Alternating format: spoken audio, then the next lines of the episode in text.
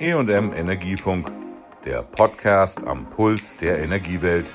Willkommen zur neuen Folge. Ich bin Susanne Harmsen, Redakteurin beim Fachverlag Energie und Management. Diesmal stürzen wir uns mitten in den Wahlkampf. Am 21. Juni hatte der Energieverband BDEW in einem Polit-Talk unter dem Titel Zentrale Weichenstellen Energiepolitik zur Bundestagswahl die Spitzenkandidaten von CDU, CSU, SPD, FDP und Grünen zum Gespräch gebeten.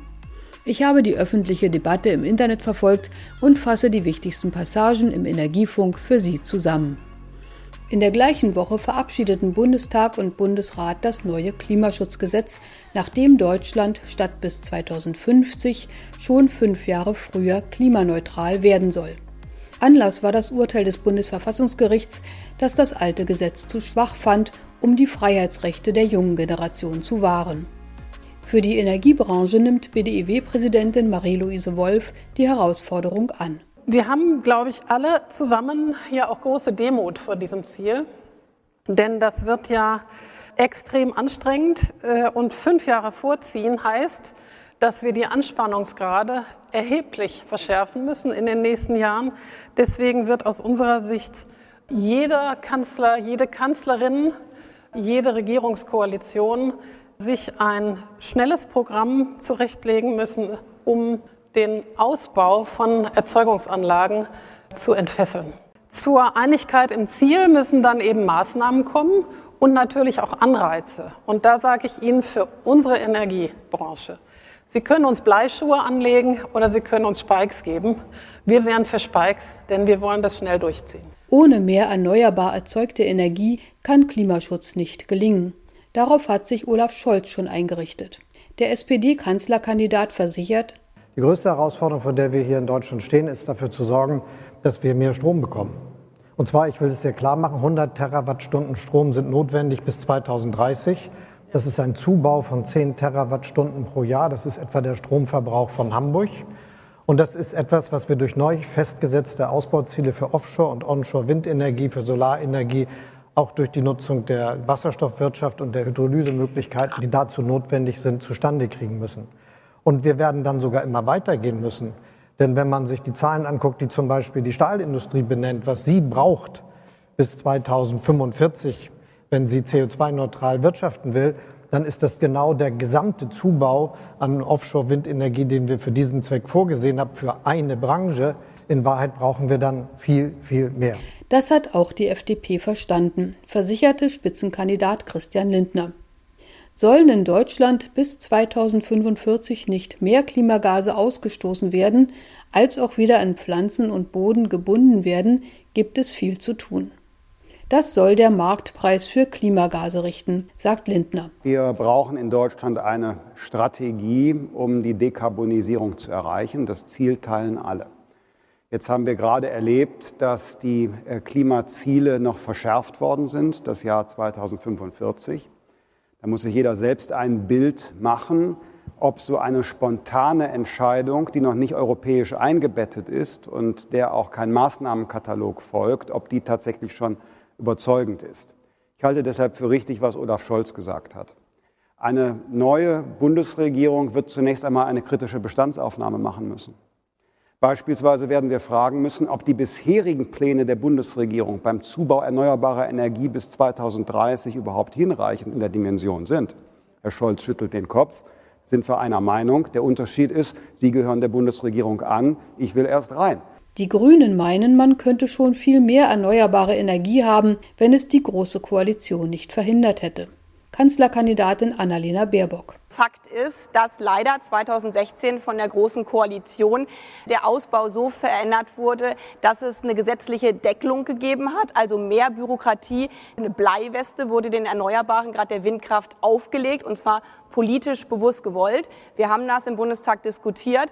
Wir haben immer davor gewarnt als Grüne, dass das so nicht weitergehen kann, weil zum einen die Ausbaumengen gedeckelt wurden vom damaligen SPD-Wirtschaftsminister und noch obendrauf gab es eine Windhöhe Flughöfigkeit. Das ist ein Fachbegriff, aber es war klar, dass deswegen gerade im Süden nicht ausgebaut werden kann.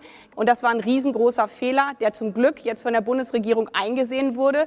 Aber nach wie vor ist das auf europäischer Ebene nicht notifiziert. Baden-Württemberg hat 1000 Windkraftanlagen jetzt für Genehmigung beantragt. Aber die Bundesregierung muss das erst äh, notifiziert bekommen von der EU-Kommission. Und da sieht man, dass die jetzige Blockade der Erneuerbaren dann die Klimaziele nicht erreichen kann. Und da müssen wir die Gesetze entsprechend auf Spike-Schuhe stellen und uns von den Bleiwesten der Vergangenheit endlich befreien. SPD-Kanzlerkandidat Olaf Scholz hätte schon ein Programm für die ersten 100 Tage parat, wenn er an die Regierung kommt.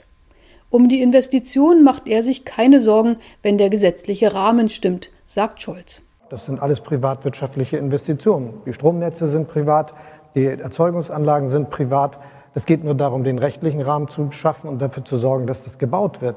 Denn wenn wir ohne Kohle und ohne Atomenergie Strom erzeugen wollen und nicht nur den heutigen, die 580 Terawattstunden ersetzen, sondern 100 dazu bekommen wollen, dann müssen wir richtig was ändern. Und zwar, da brauchen wir ein Tempo, wie wir das bisher nicht hatten. Deshalb müssen zu den Gesetzen des ersten Jahres auch gehören sofortige Änderung des Baurechts, damit alle Dinge genehmigt werden können, die dazu notwendig sind, die notwendigen artenschutzrechtlichen Regelungen, eine Verpflichtung aller Bundesländer, zwei Prozent der Landesfläche für den Ausbau erneuerbarer Energien sofort bereitzustellen, die entsprechenden Regelungen zustande zu kriegen. Sein Konkurrent von der CDU stimmt ihm zu.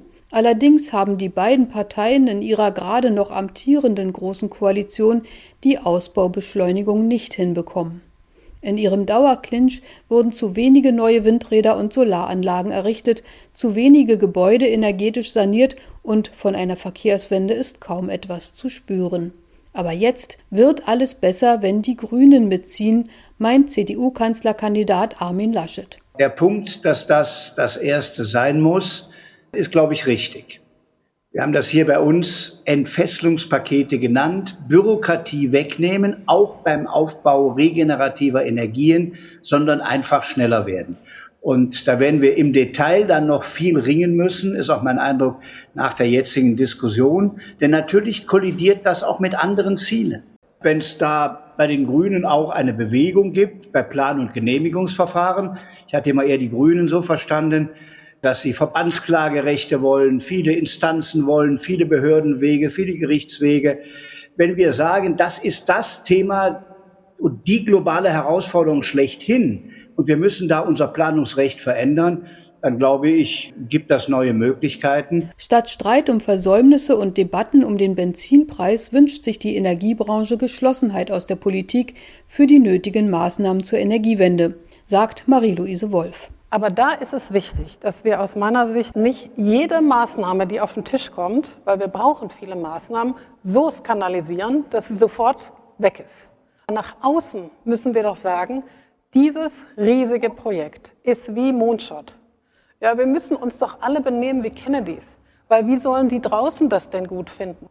Ja, meine Kollegin Kerstin André sagt immer, wir müssen das Leuchten in den Augen auslösen. Genau, ja, wenn wir alle sagen, oh Gott, das ist aber auch, das schaffen wir doch nicht. So geht das nicht nach vorne. Und da muss uns die Politik helfen. Sonst ist es nämlich am Ende so, dass wir die Preise erhöhen, Energiewirtschaft, und wir werden verkloppt.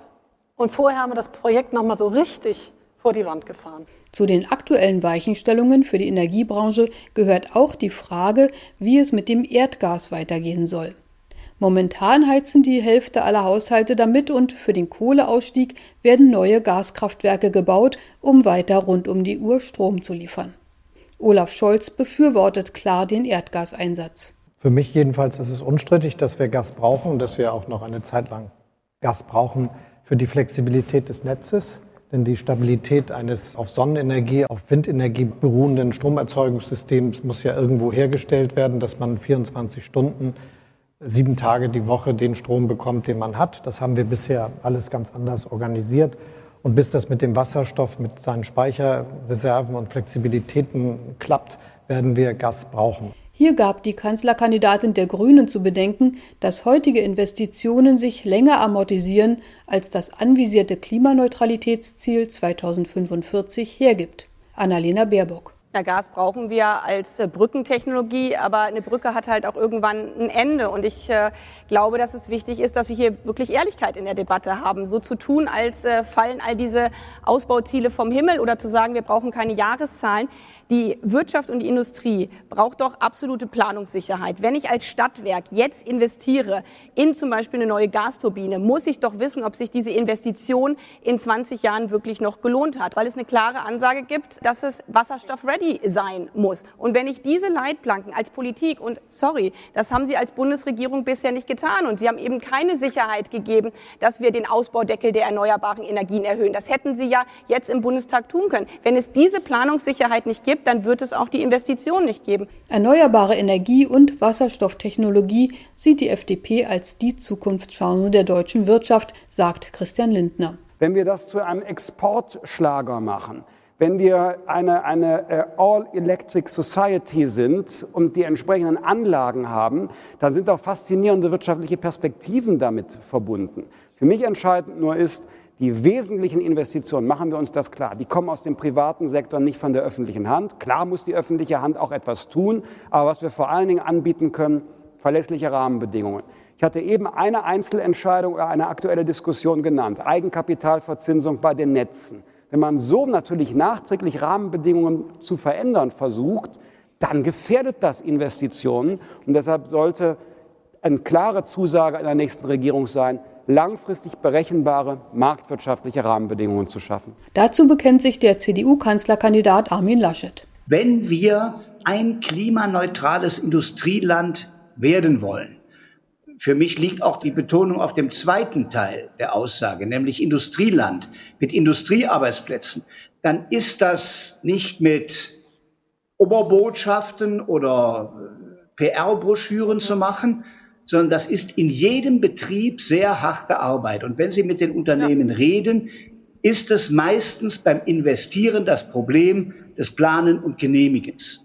Gilt übrigens für alle Bereiche. Was ich wünschen würde, ist, dass wir den gesellschaftlichen Kampf, den wir im Moment noch haben, der Bürokratie, Planung und Genehmigung, dass man den möglichst parteiübergreifend schafft wenn sich alle so schön einig sind, könnte es dann doch wieder etwas werden mit einer großen Koalition?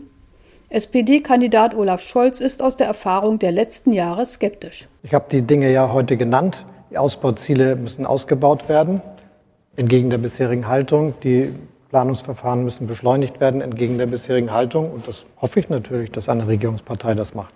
Wie auch immer die nächste Bundesregierung gebildet wird, die Energiebranche hat klare Vorstellungen, was sie braucht.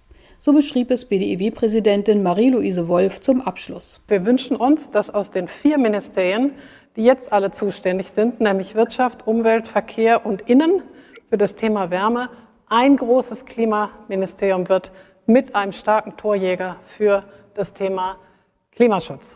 Die kommende Bundesregierung, die am 26. September gewählt wird, muss die zentralen Weichen stellen, damit die Klimaschutzziele erreicht werden können. Da schon bis 2030 aus den bisher eingesparten 40 Prozent Treibhausgasemissionen gegenüber 1990 65 Prozent werden sollen, muss schnell durchgestartet werden.